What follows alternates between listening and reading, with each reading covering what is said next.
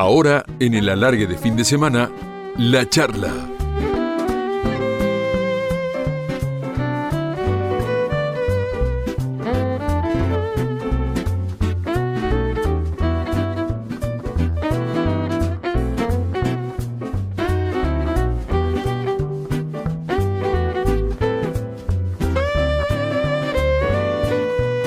Y hoy nos acompaña Julio Ricardo, un maestro, literal, un maestro, fue maestro de quinto y sexto grado, mientras empezaba a dar los primeros pasos como periodista, fue profe mío en la escuela de periodismo. Eh, una vez le pregunté, cuando yo era su alumno, Julio, ¿cómo se hace para llegar a los medios, para estar en una radio, en la tele o en una redacción? Y él se tomó su tiempo, me miró, sonrió y me dijo, leyendo. La mejor manera de llegar es leyendo. Y le hice mucho caso y hoy no puedo estar sin un libro en la mesa de luz. Y me ha servido mucho para incorporar conceptos, para incorporar vocablos y luego poder volcarlos en el aire a la hora de hacer un programa o de relatar un partido de fútbol, de realizar un editorial. Cuando Walter Saavedra presentaba cada comentario de Julio decía, Julio Ricardo, un señor comentario. Yo para presentarlo voy a decir simplemente Julio, Julio Ricardo, un señor con mayúsculas. A hombres como vos, Julio, les debo este oficio, este vivir en voz alta de los relatores. Bienvenido, muchas gracias por estar acá. Es un gusto, un placer. Bueno, ustedes pueden imaginarse la sensación que me da, muy rayano con lo emotivo, poder conversar con Leo en este momento, verlo haber llegado a una situación de privilegio. No es común llegar a estas historias de relato y que tengas un programa tan amplio como para poder volcar toda la inquietud intelectual que cuando alguna vez, y aparte no puedo creer que esté frente a mi alumno acá charlando, cuando alguna vez hablamos de esto, tenía que ver con experiencias personales que otros me enseñaron también. Y me doy cuenta que seguiste ese camino y mira qué bien que te fue.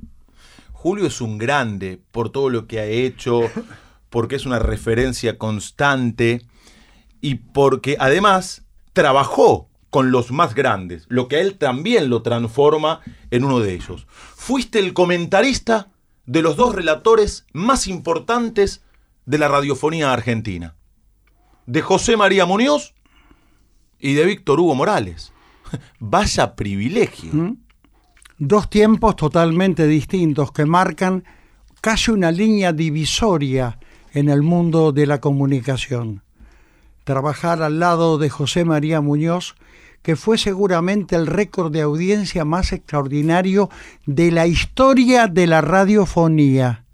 Estoy hablando de un tiempo en que ni la frecuencia modulada ni la televisión gravitaba, era solamente José María Muñoz.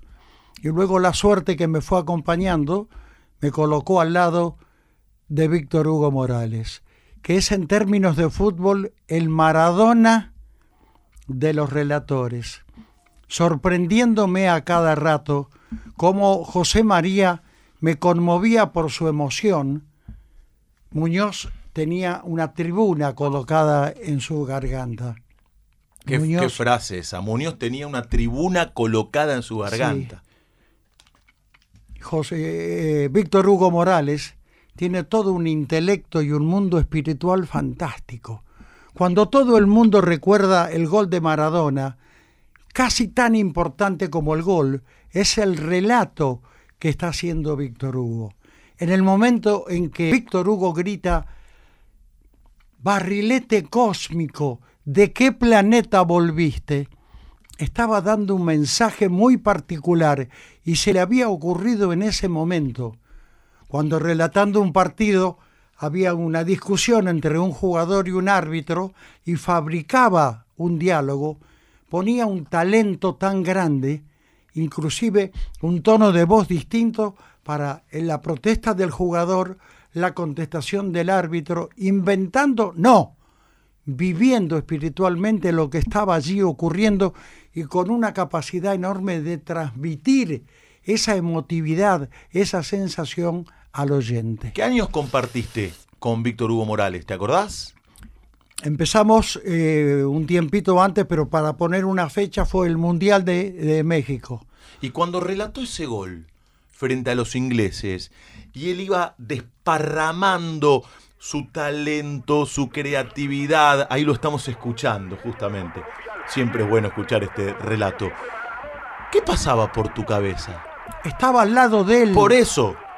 Yo era el, tenía el privilegio de ser el comentarista. Claro. Y aunque parezca mentira, me sorprendía con cada grito de gol.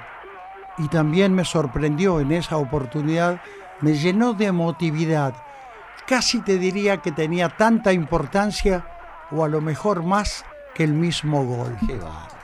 Julio, ¿te acordás cuándo fue la primera vez que pisaste una cancha de fútbol? No como periodista, la primera vez en tu vida.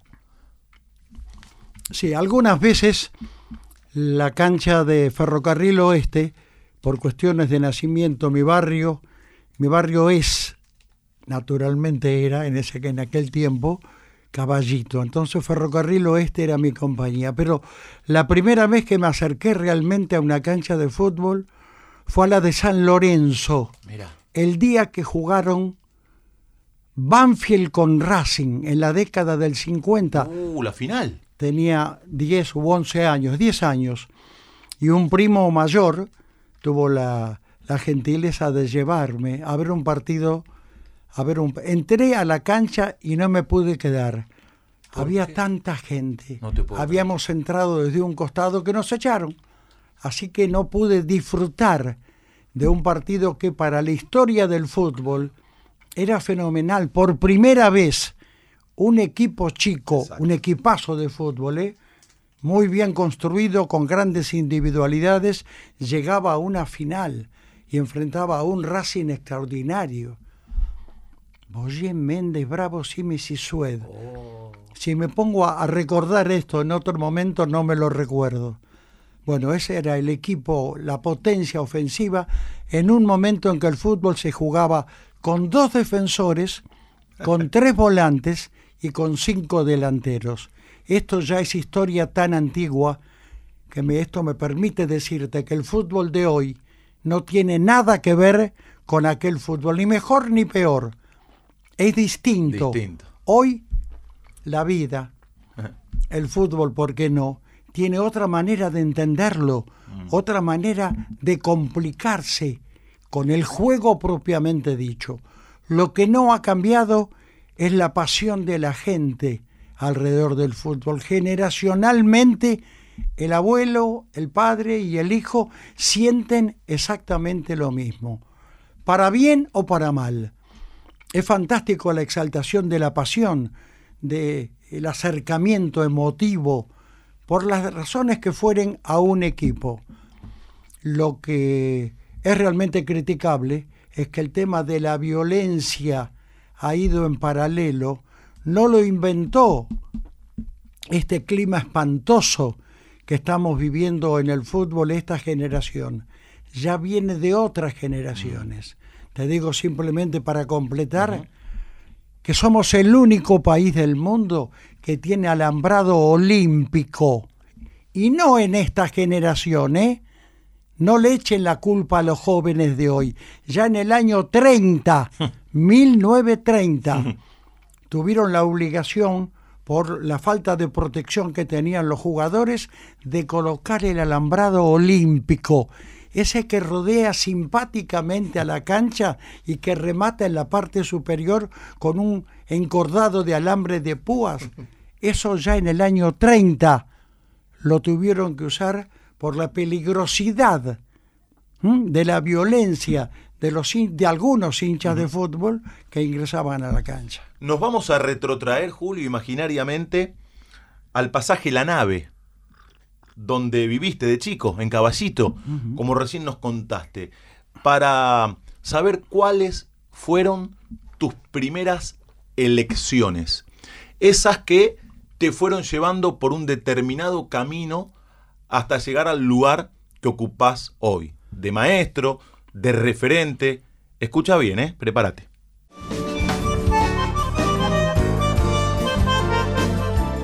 ¿Cuál fue el primer libro que leíste? ¿La primera película que viste? ¿Y el primer disco que escuchaste? Pantalón cortito, bolsita de los recuerdos. Pantalón cortito En la charla de la largue de fin de semana, nos gusta mirar hacia atrás. Con cinco medias hicimos la pelota y aquella siesta perdimos por un gol. Una perrita que andaba abandonada pasó a ser la mascota del cuadro que ganó. Pantalón cortito, bolsita de los recuerdos. Pantalón cortito con un solo tirador.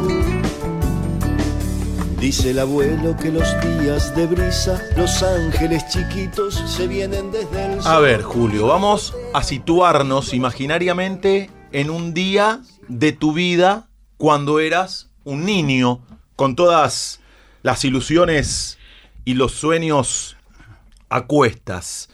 Vivías con tus viejos, procedes de una familia de periodistas, tu papá, José López Pájaro, que organizó el Círculo de Periodistas Deportivos, tus tíos. Contame cómo era un día en tu vida, con quiénes vivías. Mi abuelo, fundador del Eco de Montserrat, debe haber sido en el año 1920, 25, que le transmitió toda esta pasión a sus hijos, mi papá y mis tíos, y naturalmente, casi por decantación, como si lloviera y yo pasara bajo la lluvia, me tuve que someter a esto que fue mi pasión desde muy chico. Mira. Me interesó siempre la educación, me interesó siempre la educación. Hoy me interesa más que antes. Mira. Hoy me interesa más que era antes. Creo que nuestro gran problema de convivencia es un problema de educación. Ajá. Acá cuando se habla de educación se la maneja simplemente como un término de, de buen gusto. Las escuelas no están cumpliendo con su cometido, no transmiten el rol de formar.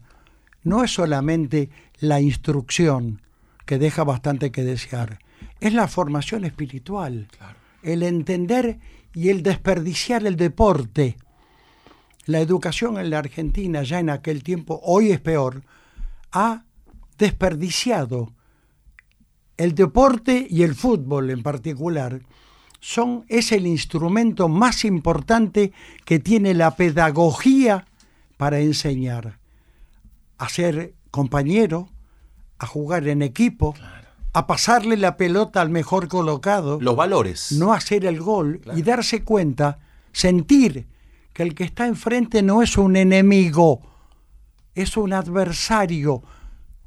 ¿Eh? El mundo nuestro potencia al que está enfrente como un enemigo. Claro. Un hincha de un equipo tiene que tenerle rabia, por no decir bronca, al del equipo contrario.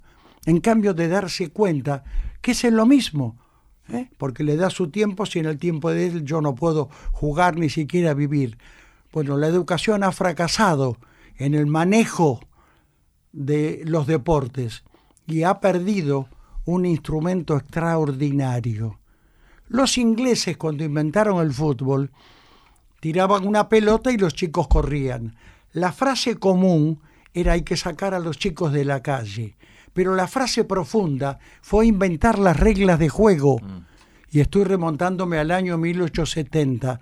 Y las reglas de juego, los ingleses, los pensadores de la educación inglesa, no lo hicieron para que los chicos jugaran más ordenadamente, sino para que aprendieran a vivir de acuerdo a normas, a leyes, y luego la transportaban y la transmitían a la vida cotidiana. Decís que la educación es algo que te preocupó siempre. A los 17 años te recibiste de maestro, Julio. Estamos hablando con Julio Ricardo en el alargue de fin de semana. Sí, La Escuela Normal de Profesores Mariano Acosta, una escuela realmente extraordinaria, me permitió completar el ciclo secundario para ejercer el trabajo de maestro. Trabajé en la profesión durante mucho tiempo, simplemente esto es anecdótico. En paralelo ya estaba trabajando, ya era redactor de del diario Noticias Gráficas, empecé a hacer radio, televisión, se me empezaron a complicar, muy joven, muy joven ya estaba haciendo radio y televisión. No obstante, no obstante, como vos, que trabajás esta noche, mañana a la noche te vas al fútbol temprano y volvés, bueno, yo andaba corriendo de la escuela a Canal 13 haciendo un noticiero, del noticiero saliendo para hacer radio, pero la escuela la mantuve durante siete u ocho años. Qué bueno. ¿Quinto grado, sexto grado? Quinto grado, sexto grado, sí. Tenía los grados más grandes. Eh, fue mi gran vocación el de ser maestro de escuela. Qué bárbaro. Fue mi gran vocación. Qué lindo. Tuve la oportunidad, porque tal vez me lo vayas a preguntar, de tener entre muchos alumnos a que, a quien realmente inventó sui generis. Nito Mestre fue alumno mío.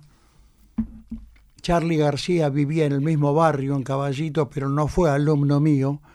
Nito sí fue alumno mío durante dos años.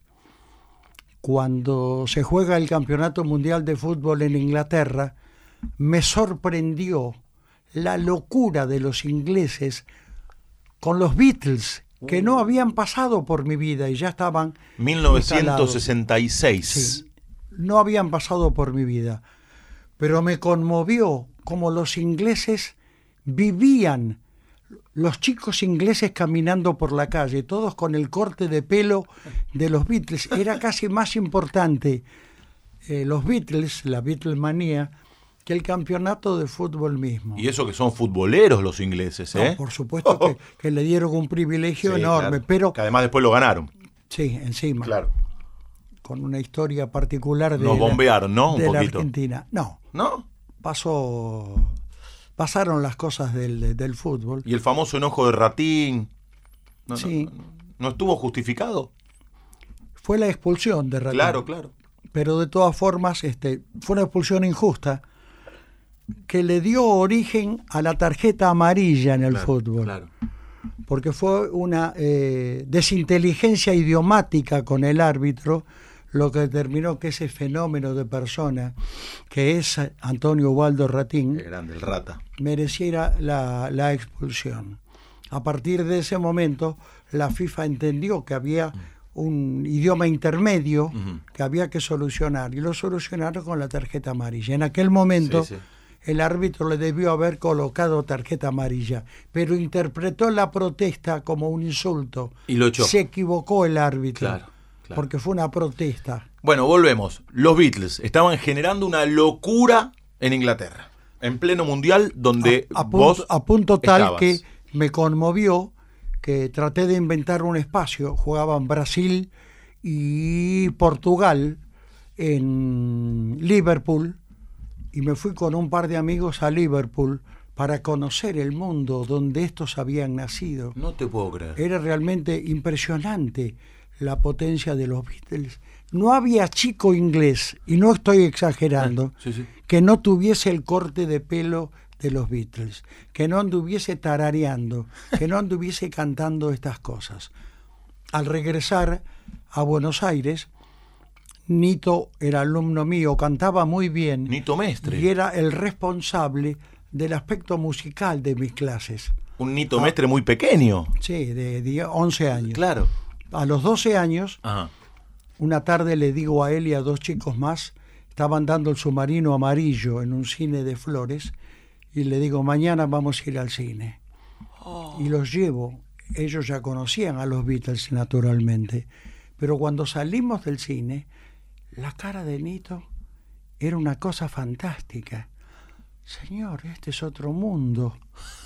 A partir de ahí le dije, porque en ese tiempo no había maestro progresista que no anduviese con las coplas del payador perseguido de Atahualpa Yupanqui debajo del brazo. Se terminó hasta el folclore, pone la música que quieras, porque habíamos terminado con los timbres y las campanas y poníamos música.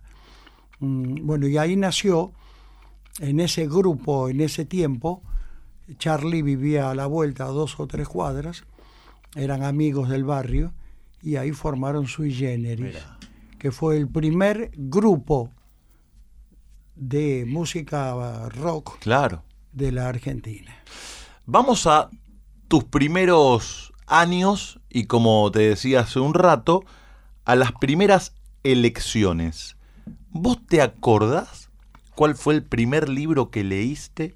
O en todo caso, aquel libro que fue el primero que te marcó. ¿Lo recordás? el que me metió en el camino era inevitable. Mi casa estaba repleta de libros, se me caían encima los libros, pero el primer libro fue de Alejandro Dumas, eh, Los Tres Mosqueteros. Entonces, mis tres grandes personajes literarios fueron Athos, Portos y Aramis, y D'Artagnan, porque eran tres mosqueteros, pero eran cuatro. Claro. D'Artagnan era el joven que se acercaba después, era 20 años después, y el Vizconde de Bragelonnes fueron los libros de continuidad. Pero ahí me empecé a zambullir en el mundo de la, de la literatura definitivamente, siendo muy chico. Me gustó mucho leer. Mi hobby era, mi hobby justamente era la lectura. Y así me lo transmitiste cuando eras profe mío en la escuela de periodismo. Lo sentía realmente porque alguien también, bueno, mi mundo familiar me lo transmitió, estaba seguro de eso. Y eso es lo que, sin establecer comparaciones mm. ni nada, es lo que marca tu diferencia. Porque lo que has leído, la zambullida, la humanidad de la que te has nutrido, metiéndote en los personajes, metiéndote en la vida literaria, te fue formando para que la comunicación, la expresión de llegar a los demás, la manera de relatar un partido de fútbol, de comentar fútbol, aunque parezca intrascendente en una radio, te hace diferente. ¿Cuánto tiempo pasa hasta que te das cuenta que el tipo de la radio, el relator o el comentarista, es un tipo que leyó o que no leyó? Bueno, ya a esta edad, después de haber escuchado tanto, rápidamente, rápidamente, rápidamente me doy cuenta, ¿no? Y, este, y en otro tiempo y hoy hay de todo. Hay algunos que transmiten un mundo cultural interesante, otros profundo y otro mundo pasional y nada más, rápidamente. Estamos hablando con Julio Ricardo en el alargue de fin de semana, compartiendo una charla que nos genera un gran placer y es un aprendizaje para nosotros. Julio, ¿cuál fue la primera música que llegó a tus oídos? El tango. El tango. Por tu viejo. Va, me imagino. El tango, sí, sí, sí. Era la, la música de la, de la gente grande. Pero rápidamente me, emocionaba, desde Discepolo hasta Homero Mansi. Rápidamente los empecé a, a incorporar a mi vida más que a mi vida, a mi sangre, sin llegar a entenderlos. Digo que los mejores poetas son los del tango. No sé si compartís esto. No sé si los mejores, pero están en el nivel de los realmente de los eh, de los mejores. Este, claro, uno habla de poetas y piensa en Neruda, por ejemplo. Sí, está bien. Pero, no obstante, pero Homero Mansi. Homero Mansi. Pero aparte, Discepo, capaz de contar el drama humano de contar qué es lo que le pasa a la gente, capaz de escribir cambalache. ¿Mm? Un tango con tanta vigencia. Que el mundo fue y será una porquería. Mira qué viejo que era. Y qué actual. En el 210 y en el 2000 también. Es decir, que nos llegó a nosotros para poder entender la complejidad de un mundo tan, tan lleno de contradicciones, tan injusto, tan injusto, en los que insisto sobre este criterio, la educación, la sociedad en general, se ha perdido los deportes y los ha dejado abandonados y se ha perdido la riqueza enorme Mm. que tiene el juego. Eh, le agradezco tanto a la profesión que me ha hecho viajar por el mundo entero y en ningún lugar del mundo se vive con la violencia un partido de fútbol que se vive acá. No adentro de la cancha solamente, Claro. sino en la tribuna. Julio, eh, ¿te acordás cuál fue la primera película que viste? ¿La primera vez que fuiste al cine? Me lo recuerda a la emoción de una película de Disney que se llamó Bambi. Ah, mirá. Bambi, la muerte de ese, de ese bichito, fue francamente impresionante. ¿Y qué fue? En el cine del barrio, me El imagino. cine del barrio, sí, el cine Astro, de la calle Rivadavia, en Caballito. Sí, fue Bambi. Mirá. ¿Y qué fuiste? ¿Con tus viejos? No, con los chicos del barrio. Ah, Con los chicos del barrio. Era un tiempo que daban tres películas. Así que uno entraba a las dos de la tarde y se iba a las seis y media, siete. recién nos decías que desde muy chico sabías lo que querías ser, que la pasión por el periodismo casi que se dio por una cuestión natural, por la influencia de tu papá, de tus tíos, pero quiero saber, escuchar lo que se viene ahora en la charla, Julio, si hubo un momento puntual o si fueron varios los que te fueron llevando a ese momento en el cual dijiste, yo quiero ser periodista. Contame una historia distinta de todas, lindo balurdo que invite a soñar. Contame una historia con gusto a otra cosa y en la piel del alma poneme un disfraz. En la charla del alargue de fin de semana, contame parte de tu historia. ¿Cuál fue el momento en que decidiste ser quien sos?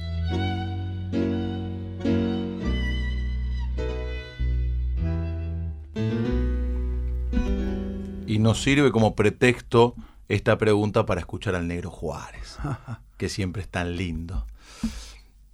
¿Hubo un momento, Julio, en el cual vos dijeras, y la verdad que yo quiero hacer lo que hace mi viejo, lo que hacen mis tíos?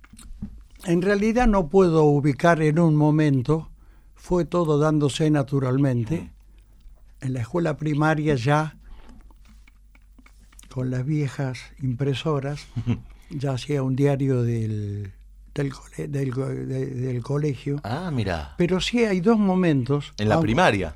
En la primaria, sí, sí, sí. Vos sí, fuiste eh, eh, en la escuela de Cachimayo y Pedro Goyena. Cachimayo, Cachimayo y Pedro Goyena, sí. Pero los últimos dos años lo hice en un colegio inglés, Ajá. eh, con la intención de papá de que empezara a vincularme con el idioma. Un adelantado tu viejo. ¿eh? Sí, sí, sí. Por, aparte que no tenía, chocaba con la ideología personal de mi papá, Ah, pero entendía que el inglés iba a ser un instrumento fundamental, no solo en la profesión de periodista si yo elegía ese camino, sino el desarrollo de, todas las cosas. Hoy, Mm. hoy, hoy es más imprescindible que nunca, pero ya en aquel tiempo Claro. era el elemento de sí, comunicación. sí, sí. De modo que, aunque no te conteste exactamente tu pregunta, pero me vino a la memoria y entonces te lo voy a decir. No hay un momento, fue desde siempre. Pero te voy a contar rápidamente los dos momentos que ahora me aparecen. Nunca había hecho este raconto. Fundamentales.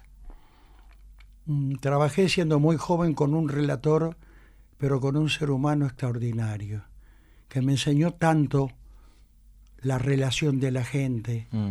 a tratar de ser mejor persona, que era Luis Elías Ojeda Oh. un relator extraordinario, uno de los personajes más populares de la vida argentina. Él transmitió los cinco campeonatos mundiales de Juan Manuel Fangio por radio de manera única. El que inventó la famosa frase. Hoy es un día peronista. Cuando se Sí. produce la, la dictadura militar Mm. del año 55, que voltea al régimen constitucional de Juan Domingo Perón, el público el público enemigo, odiaba más a Sojit que a Perón, porque habían escuchado durante cinco años. Fue un éxito de audiencia impresionante. No había televisión, no había frecuencia modulada, todo el mundo estaba escuchando las carreras de Fangio y inventó, aparte que él lo sentía, era muy peronista, él lo sentía cuando había un lindo día en cualquier lugar, en, Manchester, en Madrid, en Roma, en, en Indianápolis, hoy es un día peronista, de modo que los contrarios al régimen que, que gobernaba el país lo odiaban más a él Que a Perón. que a Perón. bueno, estaba trabajando con él Mm. cuando volvió del exilio, un exilio muy duro, muy cruel, muy cruel. Cuando vuelve del exilio, se va acercando otra vez a la radio y había resuelto, un poco se lo pedí yo, que pudiese transmitir la carrera de autos acá en la Argentina desde el avión.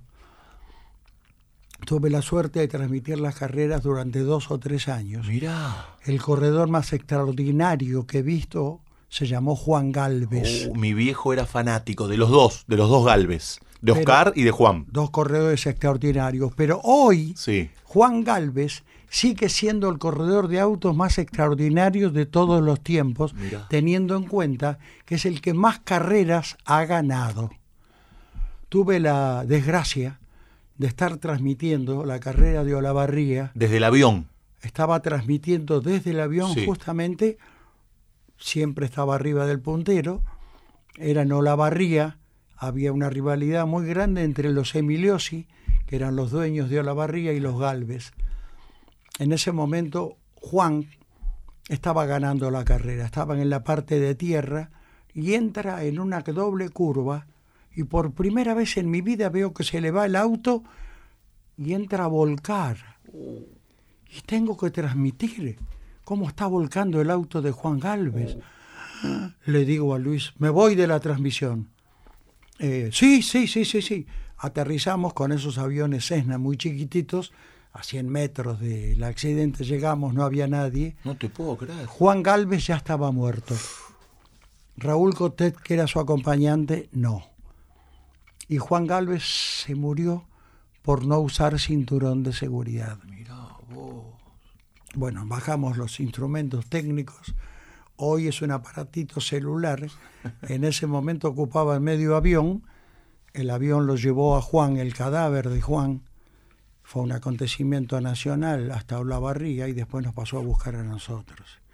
Y en otro orden de cosas que tiene poco que ver. O sea que fuiste el primero que llegó al auto después del accidente. Sí, no había llegado nadie. Qué bárbaro. Raúl, Raúl Cotet, su acompañante, magnífico personaje también, estaba bien, estaba muy mareado, pero no tenía absolutamente nada. Pero verlo volcar a Juan Galvez, que era también un poco mi ídolo, a quien conocía, teníamos diferencias de edades naturalmente, pero había sido siempre muy cordial y muy cariñoso. Y te cuento finalmente, aunque no tenga nada que ver, pero me viene ahora Mm. otro momento, estaba haciendo el noticiero de Canal 9, década del 90, y eh, se produce antes de la caída de Allende en Chile, los patrones de camiones le hicieron una huelga terrible que paralizaron prácticamente a, a Chile. Bueno, me mandan a hacer la nota, hago una cobertura muy, muy frondosa con todo lo que estaba ocurriendo, pero mi sueño era hacerle el reportaje a Salvador Allende, Claro. que todavía iba a permanecer un año más, al año siguiente la dictadura militar lo volteó. Pero era imposible, había 500 periodistas extranjeros. Sin embargo, bueno, la jefa de prensa me sorprende llamándome al hotel a la noche. Raramente uno Mm. Cuando viaja come en el hotel, sino en un restaurante. Y me dice, mañana el presidente llega a la moneda, que es la casa de gobierno de Santiago, a las 8 de la mañana. Está hablado, te va a recibir. Me voy a las 4 de la mañana a la moneda junto con el equipo técnico, magnífico equipo técnico que me acompañaba, y me avisan que por la Alameda está llegando el auto. Salgo corriendo, se baja del auto, estaba enterado, señor presidente, y entonces me toma, y te lo cuento y lo estoy sintiendo, me toma del brazo y vamos caminando durante dos cuadras y hablando conmigo con un reportaje que al margen de la exclusividad tenía el valor tremendo de estar contando un momento que era el prólogo de los momentos más trágicos que vivió Latinoamérica. Y caminé esas dos cuadras al lado del presidente y te lo digo, estoy sintiendo acá en mi hombro derecho la, la mano del presidente Salvador Allende. Fueron los dos acontecimientos que ahora, frente a esta pregunta, me aparecen como llamaradas. Recién me decías, es como que estuviese sintiendo la mano de Salvador Allende acá en mi hombro y se me vino a la cabeza aquello que decía Eduardo Galeano, que cuando uno cuenta aquello que ocurrió, es como que volviese a ocurrir. Y vuelve a ocurrir, ¿eh? Y vuelve a ocurrir y vuelve, y vuelve realmente a ocurrir. Bueno, frente a una pregunta que me escapé un poco, hice un poco de futbolista con gambeta, en un tiempo en que lo que se privilegiaba en el fútbol era la gambeta. Ah. Por eso te decía que hay dos tiempos en el fútbol. Creo que el último campeonato mundial marca realmente es una línea. ya se venía gestando, pero el último campeonato mundial es una línea veníamos de un fútbol donde teniendo siete o ocho jugadores muy hábiles, con el fútbol en los pies, que como decía Renato Cesarini, que fue un extraordinario jugador y un gran director técnico, el crack es aquel que es capaz de romper la ley de la gravedad. Esto es sacar la pelota de los pies, romper la ley de la gravedad y ponerla en la cabeza. Era un tiempo que se buscaban grandes jugadores de fútbol para armar un equipo. Hoy es otro tiempo. Hoy es un tiempo táctico. Hoy es un tiempo fundamentalmente táctico. Y Argentina sigue siendo, aunque te parezca mentira, el primer productor mundial de jugadores de fútbol. Se han llevado chicos, no hablo solamente de Barco, el chico de Independiente, un chico ahora de Boca, de un equipo que se los llevan a los 17 años. Se llevan pibes que no ni siquiera debutaron en primera división. Están jugando, pero en todo el mundo. Lo que ha crecido, el desarrollo del fútbol, es algo impresionante. Pero es otro fútbol, ¿eh? Es otro fútbol. Hoy es un fútbol táctico, un fútbol de laboratorio. El que habla es Julio Ricardo. Yo no sé si lo recuerda él. Cuando yo era muy chico, iba a polémica en el fútbol. Me llevaba un vecino de Parque Chacabuco y Julio, desde el día que me lo crucé por primera vez, siempre fue muy generoso conmigo. En esa época, cuando luego fue profe, ahora que accede a esta charla en el alargue de fin de semana en Radio La Red, y en polémica en el fútbol había eh, gente en la tribuna muy verborrágica. Y yo levantaba la mano y cada vez que él levantaba la cabeza y me veía con la mano alzada, me daba la palabra. No sé si porque le caía simpático, un pibe tan chico que vaya al programa e iba todos los domingos a la mañana. No sé si te acordás de eso, Julio, pero yo iba ahí medio rubio, con la cara de asustado, me metía entre la gente y cada tanto levantaba la mano y vos inmediatamente me, me dabas la palabra. Qué época aquella, ¿eh? Qué polémica en el fútbol con el cabezón Roberto Ayala, con Antonio Carrizo, maestro de la radio, Horacio García Blanco, Cherkis, que el año pasado estuvo acá en la charla de la larga de fin de semana, el negro Carlos Juvenal, Guillermo Nimo, y vos ahí moderando. Claro, fueron dos tiempos del fútbol polémico, polémica en el fútbol el otro tiempo de Tribuna Caliente. Más acá en el tiempo, Tribuna. Tribuna más acá en el tiempo. Carlos Juvenal, Carlos Juvenal, hermoso periodista, un gran amigo que me acompañó mucho en todos estos, en todos estos avatares. Pero claro, veía un chico colocado en la tribuna, donde era gente grande, ya teníamos un poco la necesidad de que fuesen discordantes las opiniones, pero que no hubiese agresión, Claro. que no hubiese nunca una mala palabra y que no hubiese agresión en la tribuna. Y lo logramos, ¿eh? Durante mucho tiempo. Así que cuando vos levantabas la mano, se paralizaba todo el mundo como un chico es capaz de animarse a tanto. Por animarte a tanto, mirá a, a la posición que llegaste. Y vos tuviste mucho que ver en eso, ¿eh? En la formación, en tus consejos, en tu sapiencia, tu bonomía. Les voy a contar algo. Cuando yo me recibo en la escuela de periodismo, donde Julio había sido mi profe, empiezo a trabajar en radios pequeñas, radios alternativas, con muy poca llegada, aunque uno lo hacía con muchísima pasión y, y- vocación. Y cada tanto me lo cruzaba a Julio. Julio, en el lugar que fuere, en la cancha que fuera, se detenía, se tomaba el tiempo necesario para charlar conmigo. No era nadie, ¿eh? un pibito que recién empezaba, para preguntarme en qué andaba, dónde estaba trabajando, qué era lo que estaba haciendo. Por eso digo que es un señor con mayúsculas, eh, un tipo que cultiva eh, el señorío de la dignidad. Ese es Julio Ricardo, que hoy nos está acompañando acá en el alargue de fin Ah, de semana. sos, eh, excesivamente generoso, me da hasta vergüenza escucharte, pero siempre me llamó la atención tu capacidad y tus posibilidades de ascenso.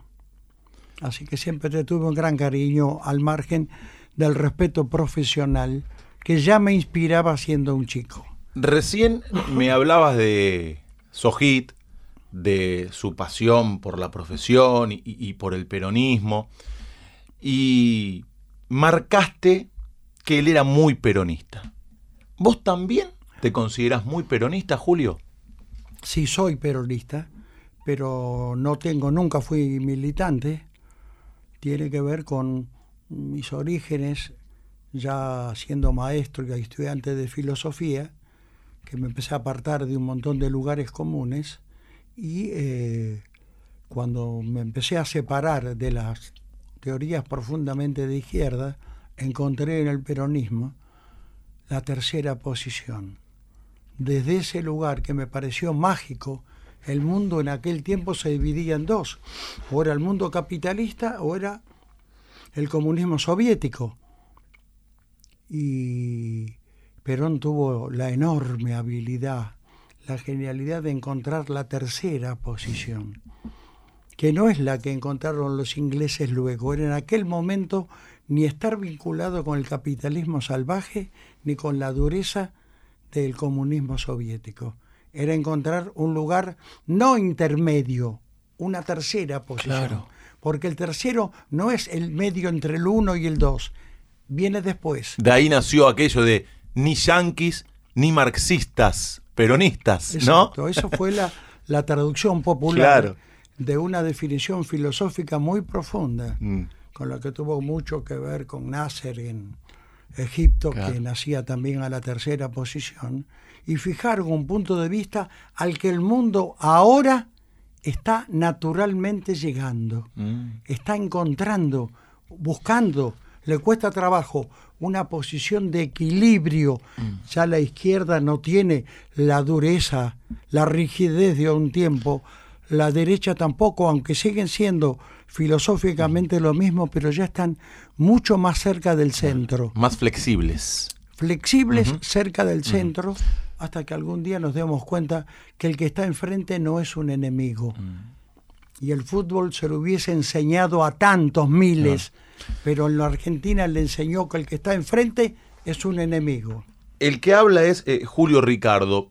A partir de tu compromiso, siempre fuiste un hombre comprometido con tu tiempo, con la realidad que te fue rodeando en las distintas circunstancias. ¿Qué fue para vos Fútbol para Todos? Proyecto del cual fuiste muy importante. Me parecía, porque el fútbol es, sin dudas, a pesar de que eh, fue radiado durante tanto tiempo un elemento cultural de primerísima importancia. En algún tiempo, tanto de derecha como de izquierda, llegaron a hablar del opio de los pueblos. No, el fútbol es un elemento cultural extraordinario. Los más grandes pensadores han trabajado alrededor del fútbol para colocarlo en el mundo cultural donde debe estar. Y me parecía una oportunidad extraordinaria de que tantos millones de argentinos sin posibilidades de poder comprar la imagen por televisión lo pudieran recibir de manera natural. Por eso participé durante toda una parte, eh, me, fui luego, eh, los últimos años ya no participé de la experiencia de fútbol para todos, pero me pareció una experiencia fenomenal. El fútbol como elemento cultural no es solamente el griterío del gol. Alguien soñaba, y un intelectual del más alto nivel, diciendo que el grito de gol es la expresión de humanidad más auténtica de este siglo. Y hay que entenderlo, pero acá se coloca en los niveles aún ejecutivos el fútbol como para gente casi para despreciar. Y no es así. El fútbol es un fenómeno cultural de primerísimo orden, lamentablemente desperdiciado por nosotros. Y Fútbol para Todos tenía la oportunidad de entregarle este fenómeno cultural a todos los argentinos. En la charla de la larga de fin de semana, las palabras se transforman en una canción. Y ese es el tema del día. Ahora en la charla, el tema del día.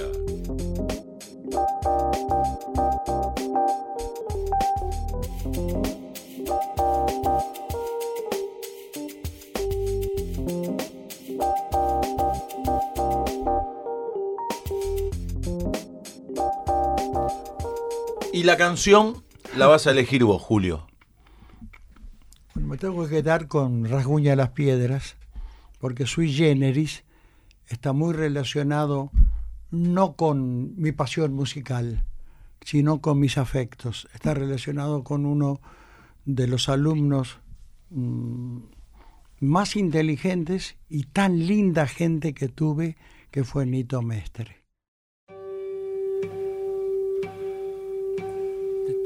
De las paredes que ayer te han levantado, te ruego que respires todavía. Apoyo mis espaldas y espero que me abraces, atravesando el muro de mis días. Y las piedras, y rasguña las piedras, y rasguña las piedras.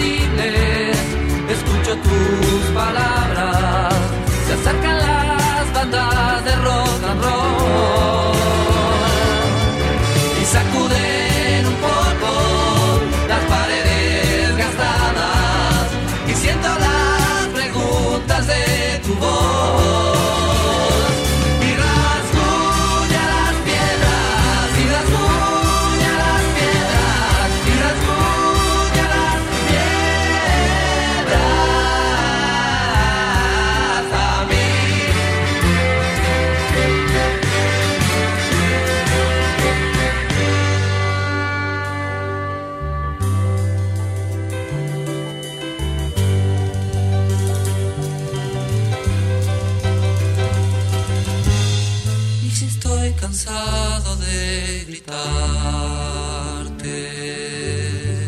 es que solo quiero despertarte.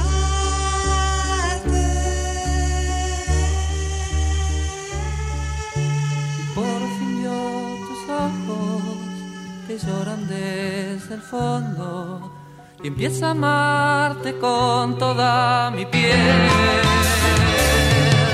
Escarbo hasta abrazarte y me las manos, pero qué libres vamos a crecer. Y rasguña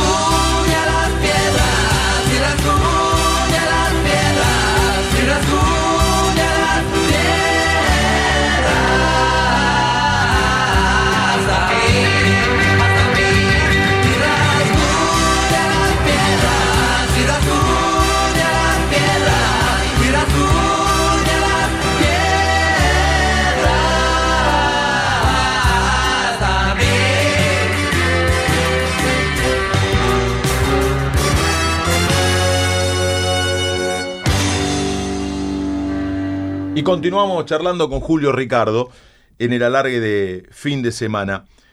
¿Te gustaría que volviese el fútbol para todos, retomando lo que hablábamos hace un rato? Sí, en el sentido eh, muy concreto de que hay gente, muchísimos argentinos, que no tienen económicamente y son muy futboleros, las posibilidades de acceder al pago de una red.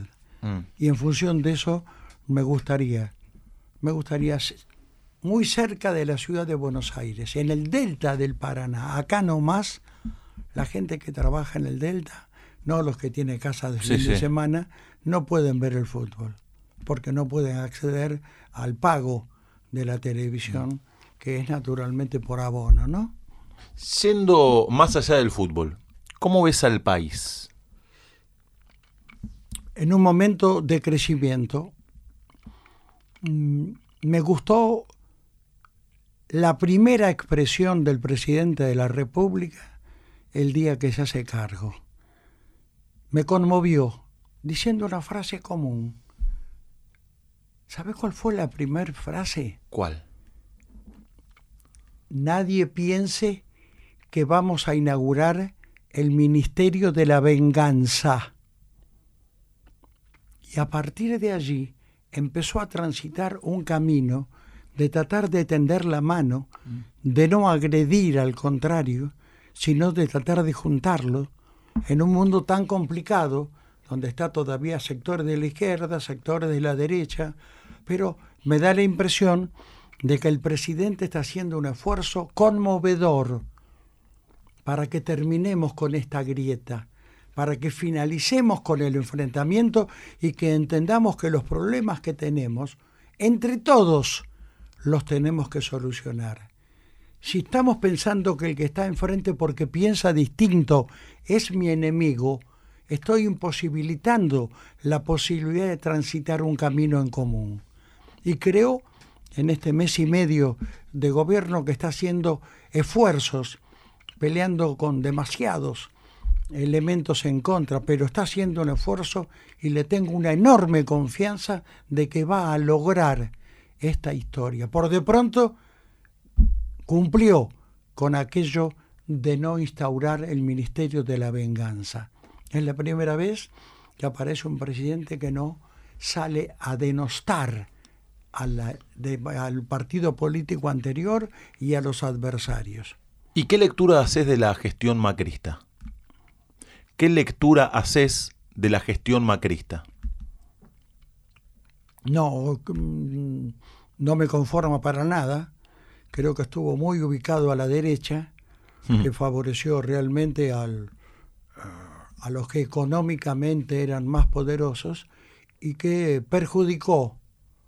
No, no me meto en particularidades económicas de las que se Sí, sí, encargan los sabios que hablan de economía, pero estoy seguro que perjudicó a los más pobres, perjudicó a los jubilados, gente que entregó toda su vida para trabajar y vio reducida sus posibilidades, mermó las condiciones de salud, mermó las posibilidades educativas y en esto para no ser tan contundente con cosas que por ahí me exceden culturalmente, hasta eliminó el Ministerio de Deportes.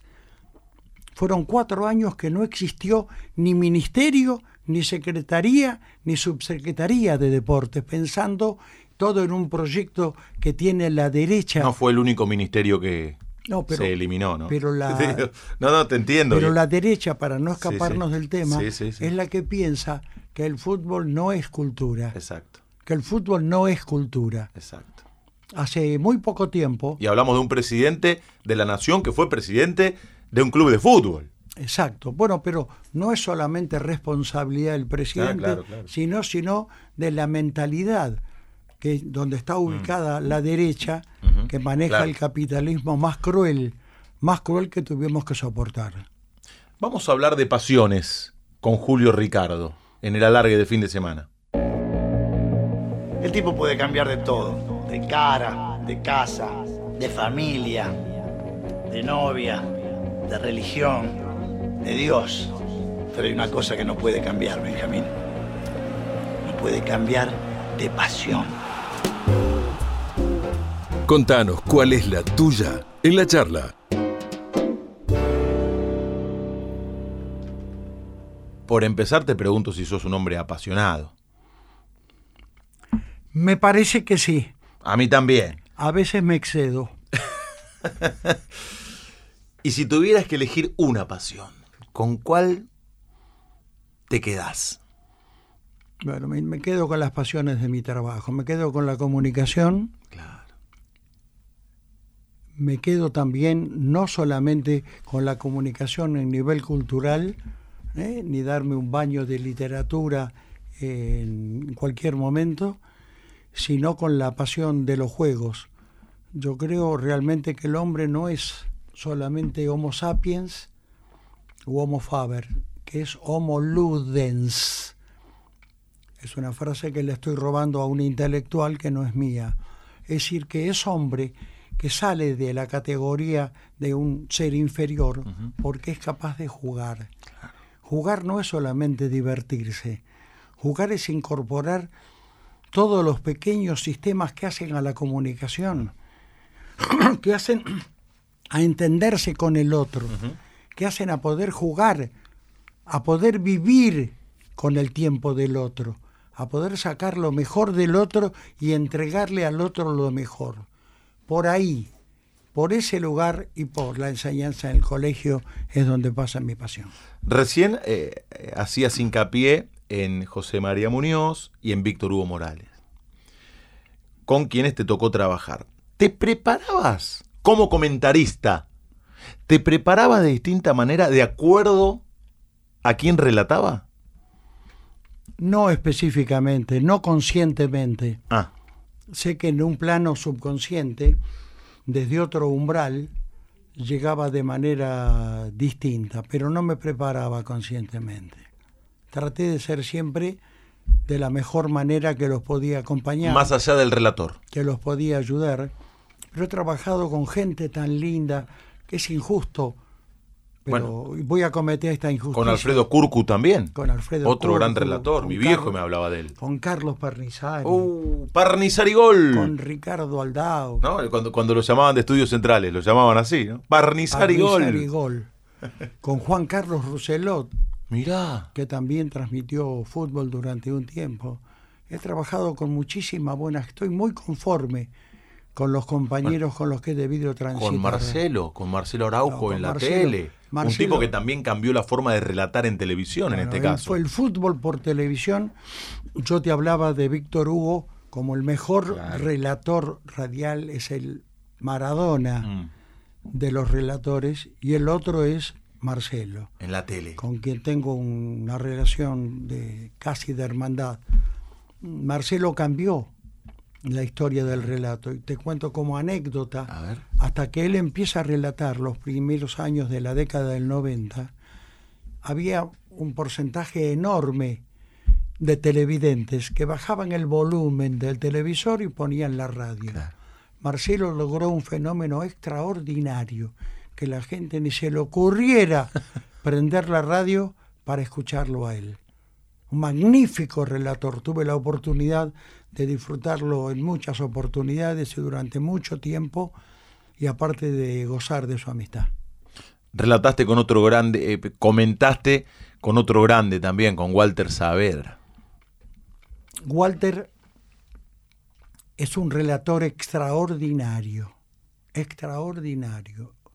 con la suma de que tiene un compromiso político profundo y real. Hicimos el Campeonato Mundial en Francia.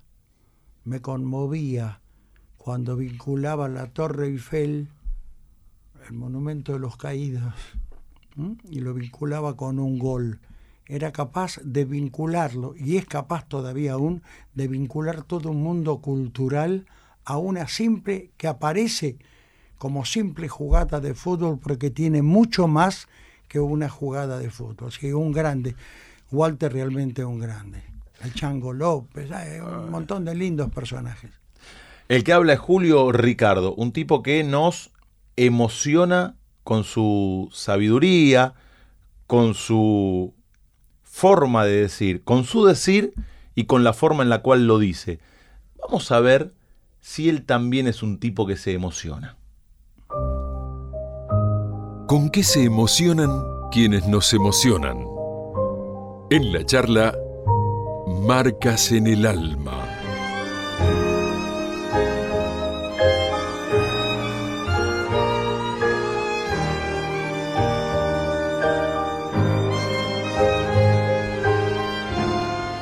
¿Qué te emociona, Julio? Primero la emoción de los demás. Ayer disfrutaba de un enorme amigo mío, alguien que fue, que fue, que sigue siendo todavía un productor de televisión extraordinario, director, de, director artístico de todos los canales, Héctor Muleiro, que está en un estado de salud complicado, de la que está saliendo, muy complicado, de la que está saliendo muy bien.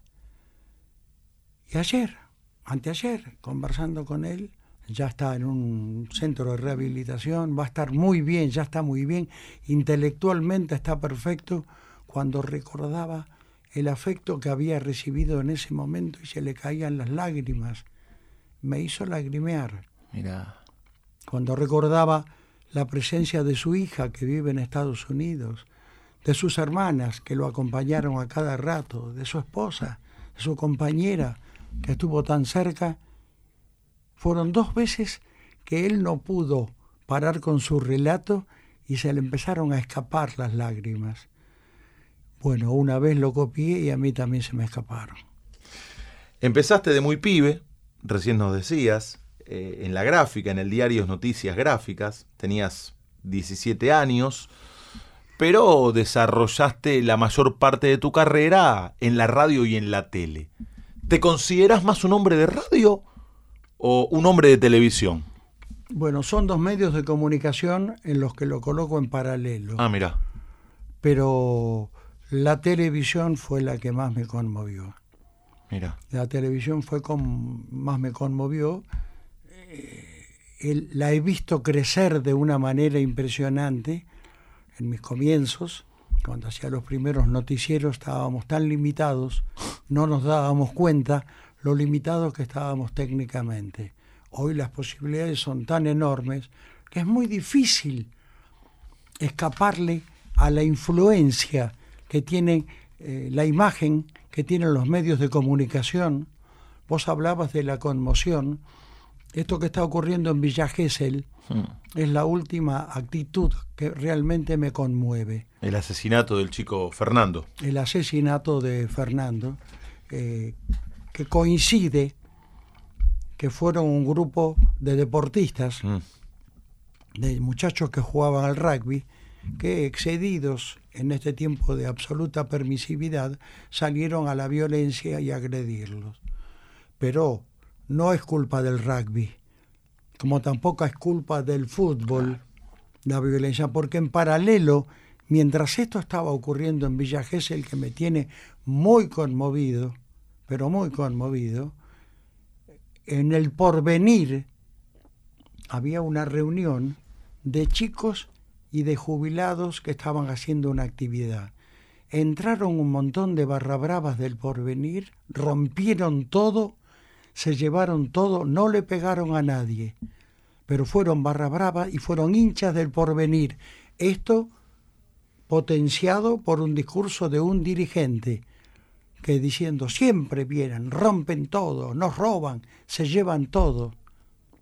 En Colón de Santa Fe acaba de pasar lo mismo Sí. hace eh, al- algunas Sí, sí. horas. Entonces, estas historias de, de violencia me conmueven realmente, me, me- me emocionan, porque tienen que ver, perdóname que vuelvo a insistir con esto, con un tema de educación Claro, claro. con un tema de educación y haber desaprovechado. Estamos a tiempo todavía, por favor, échenle una mirada profunda a esto. Estamos a tiempo. Los clubes de fútbol en la Argentina, aunque muchos quieran, no se pueden privatizar, aunque muchos lo quieran, porque los clubes no son entidades anónimas, Exacto. son de los socios. Exacto. Entonces tendrían que hacer una convocatoria y que los socios votaran a ver si van a vender los clubes de fútbol. Afortunadamente creo que empezamos a transitar un camino distinto, Ajá. porque la liga de fútbol, la liga esta la- o la Superliga, La Superliga. fue una gambeta para intentar privatizar. Mm. Durante cuatro o cinco años el fútbol desapareció de la Asociación del Fútbol Argentino. Mm. Ahora va a volver. Ya hay un intento y lo que es magnífico es que Boca y River han resuelto darse la mano. Se juntaron el presidente de Boca y el presidente de River. Terminemos con esto de andar odiándonos y que juntos trabajemos en función del fútbol para que los clubes puedan desarrollar la actividad social. Tienen la obligación no solo de jugar bien al fútbol profesional, sino de ocuparse de la educación de los chicos. Te voy a adelantar algo, Julio. A Julio Ricardo le estoy diciendo. Para que vayas pensando. Enseguida te voy a pedir que armes la transmisión radial ideal de todos los tiempos. Con su relator, su comentarista, dos vestuaristas, informativista y locutor comercial. A manera de juego, en un ratito, para que vayas pensando. Y también quiero que me digas en un rato quiénes fueron los cinco mejores futbolistas que viste en tu vida. Eso en unos minutos. Pero ahora te vamos a hacer una pregunta que habitualmente se hace en forma peyorativa. Cuando vas a jugar al fútbol con tus amigos y alguien te, te quiere eh, hablar irónicamente, te pregunta esto. O si tenés un incidente eh, eh, en la calle, tal vez de manera socarrona te lo pueden preguntar. Nosotros te lo vamos a preguntar desde otro lugar, como para que sirva de disparador a la respuesta que en un ratito se viene de Julio Ricardo. Si la propuesta te alarma, seguí con este presente o si querés, simplemente atrévete un paso al frente y dale, empezar. ¿Y vos? ¿A quién le ganaste? Y entonces, ¿a quién le ganó Julio Ricardo? No le ganó a nadie. Nunca quise tener una disputa, nunca quise tener una competencia. La tuve, tuve que meterme en el mundo de la competencia por un hecho natural de vivir en este mundo, pero nunca viví competencia. No. Al no vivir competencia, no le gané a nadie. Espero haberle ganado a algunos malos, pero no los recuerdo. Julio, tu primer laburo en radio fue en Radio Porteña, ¿no? Sí, fue en Radio Porteña y también en, sí, sí, en, ra- en Radio Porteña. En Radio Porteña. En Radio Porteña. Carlos Ferreira el relator, el bachiller era el comentarista. Luis Garro, un enorme periodista que nos abandonó muy temprano yéndose a Perú, fue el director del, radio El del diario El Comercio, eh, pero un periodista extraordinario. Pude la oportunidad de estar al lado, por otra parte tenía que ver con mi mundo casi familiar, con Félix Daniel Frascara, Uh, con Borogotó, ambos son los hacedores de la revista El Gráfico. El grupo económico habrá bancado una situación. Pero intelectualmente fueron Borocotó y Félix y Daniel Frascara, a quien, bueno, conozco familiarmente. Y Félix Daniel Frascara fue uno de mis padrinos, amigos de mi papá, pero fueron dos periodistas. Leerlo a Borocotó era seguramente llorar. La, la histórica película Pelota de Trapo Oh. fue escrita por él. El personaje Come Uñas, que era uno de los jugadores, uno de los chicos de aquel tiempo, personaje hermoso que te hacía llorar. No, leerlo a Borocotó era algo fantástico. Y comprometerse con el mundo, zambullirse en el mundo intelectual de Félix Daniel Frascara, era salir siendo otra persona, aún en una crítica o en una crónica deportiva. Los cinco mejores futbolistas que viste. Tengo que transitar por casi cinco lugares comunes, ¿no? Si querés, vamos de abajo para arriba. Diego Armando Maradona, Ah, empezamos de arriba el para más abajo. grande de todos. Ajá. Incluso creo que ni siquiera lo puedo comparar.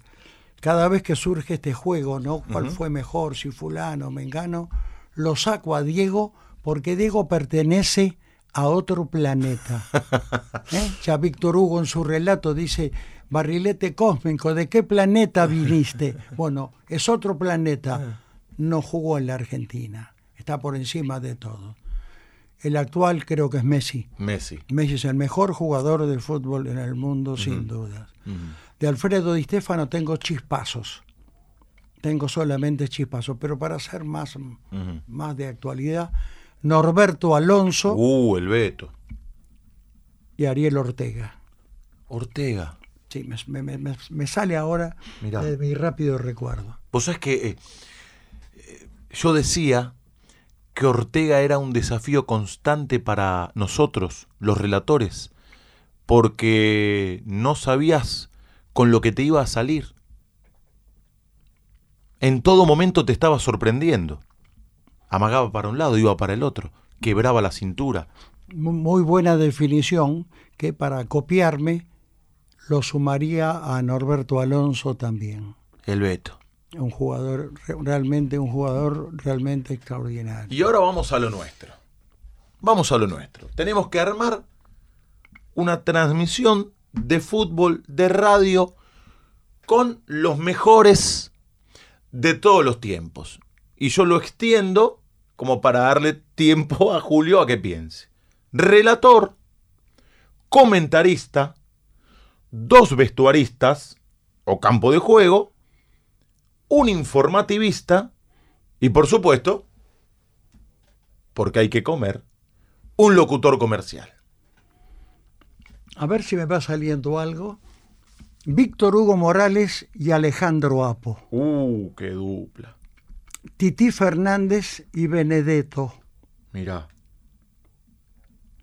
Juan José Lujambio, informativista. Qué rápido te salió. Y Jorge Cacho Fontana, Uh, que afortunadamente está muy bien de salud. Jorge Cacho Fontana, locutor comercial. qué equipazo te mandaste. eh. Arrasamos con la audiencia, Qué ¿eh? difícil, ¿eh? es lindo juntarlos a todos. Oh, pero con este equipo arrasamos en la audiencia. Qué placer, ¿eh? Qué zambullida en el buen gusto nos daríamos, ¿eh? Qué lindo. Y qué linda que es la radio. Y escuchar fútbol por radio. Walter Saavedra, cuando habla del oficio de relator, dice, nosotros, los relatores, leemos en voz alta lo que los jugadores escriben con los pies. Maravillosa definición, Julio. Qué linda imagen. Y la memoria me traería muchas frases más de Walter Saavedra. Fue un placer enorme compartir con él mucho tiempo. Y no solamente por el trabajo radial, sino viajar con él, estar con él, poder disfrutar de su amistad y de su personalidad. Es un joven, todavía tiene mucho tiempo por delante, no ha tenido la, la fortuna que lo acompañara en el crecimiento profesional, lo que es una enorme injusticia que la radio ha hecho. Es uno de los más grandes relatores que ha pasado por la radio, que sigue, Comparto. que sigue en la radiofonía argentina. Comparto, comparto absolutamente. Comencé la charla hablando de aquella anécdota cuando profe, cuando Julio fue profe mío en la escuela de periodismo y yo le pregunté cómo se hacía para llegar a los medios y él me respondió leyendo, no solamente cuestiones que tengan que ver con el fútbol, leyendo ensayos, biografías, novelas, cuentos. ¿Qué le dirías a un pibe que recién está comenzando en la carrera de periodismo? Se lo diría con los mismos términos, pero buscando otros caminos porque hoy le resultaría más difícil entenderme, porque está más vinculado con el mundo digital y el mundo digital que tiene una importancia fenomenal, aleja en muchos aspectos del mundo cultural.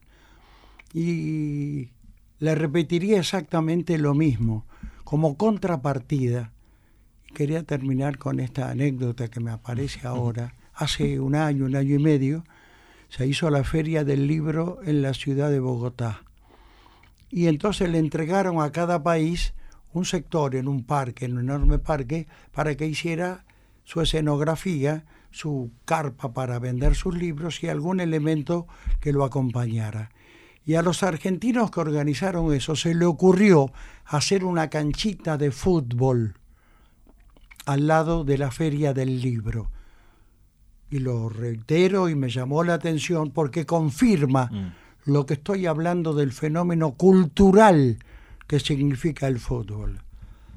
Llegó un funcionario argentino, me voy a olvidar del nombre, mm. del más alto nivel en el mundo cultural de ese tiempo, hace un par de años, lo primero que hizo fue destruir la cancha de fútbol oh. y el segundo paso emitir un comunicado pidiéndole disculpas al resto de los expositores que había metido una cancha de fútbol en el mundo cultural de la Feria del Libro.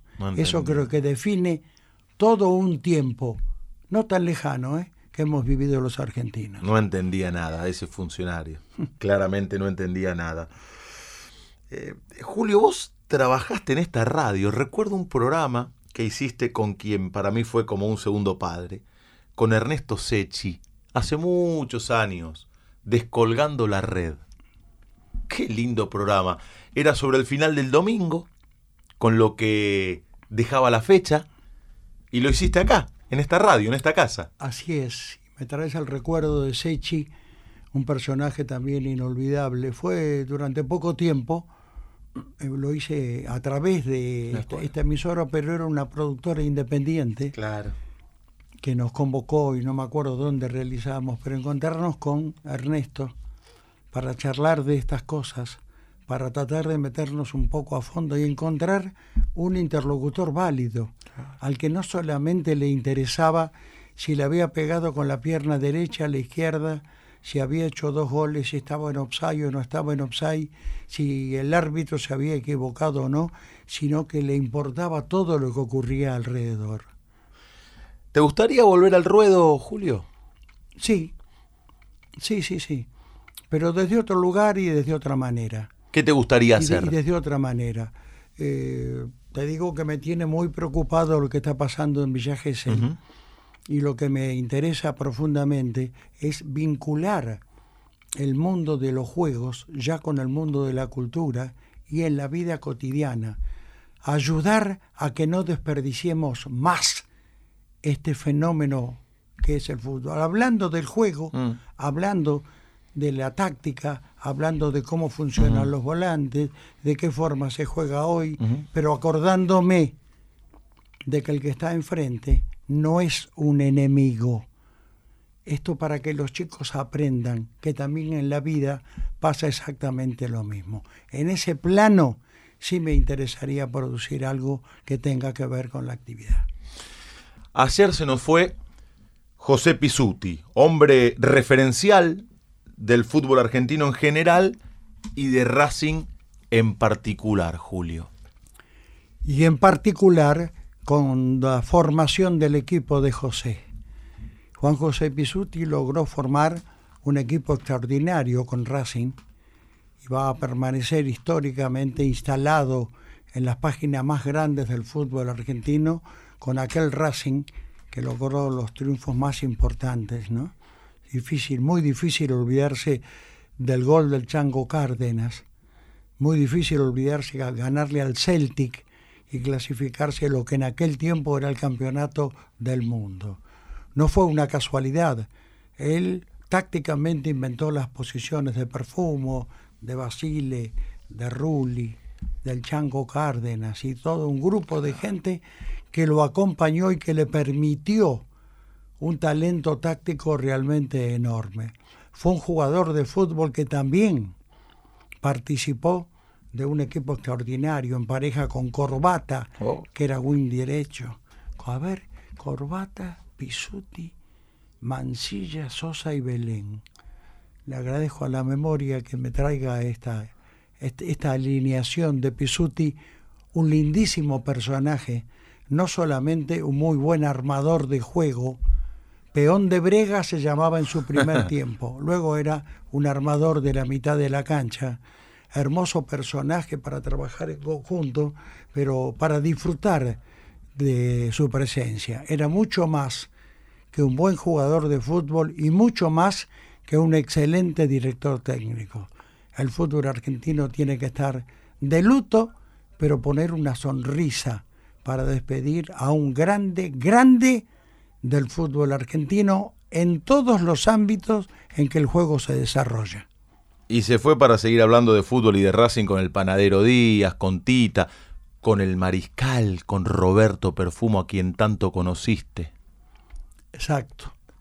Tal vez se le haya inventado esa posición, por lo menos creó una dupla defensiva con eh, Roberto Perfumo y Basile, que era inexpugnable, era realmente magnífica. Sacó, tenía la habilidad como técnico, la capacidad como director técnico de sacar lo mejor de cada uno de los jugadores para saber ubicarlos porque hay algunos cuantos que cambió, que cambió de espacio.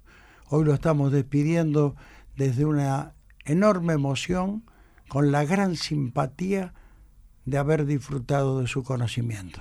Digo siempre que los imprescindibles son aquellos que se mejoran para mejorar a los demás.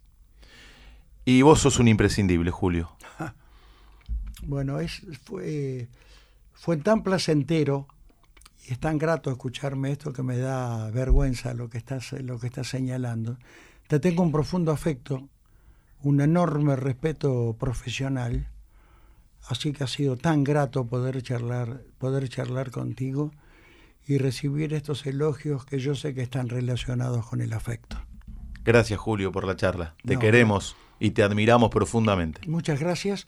Te voy a escuchar sábados y domingos, de noche algunas veces, pero en los partidos de fútbol siempre. Julio Ricardo pasó por la charla en el alargue de fin de semana.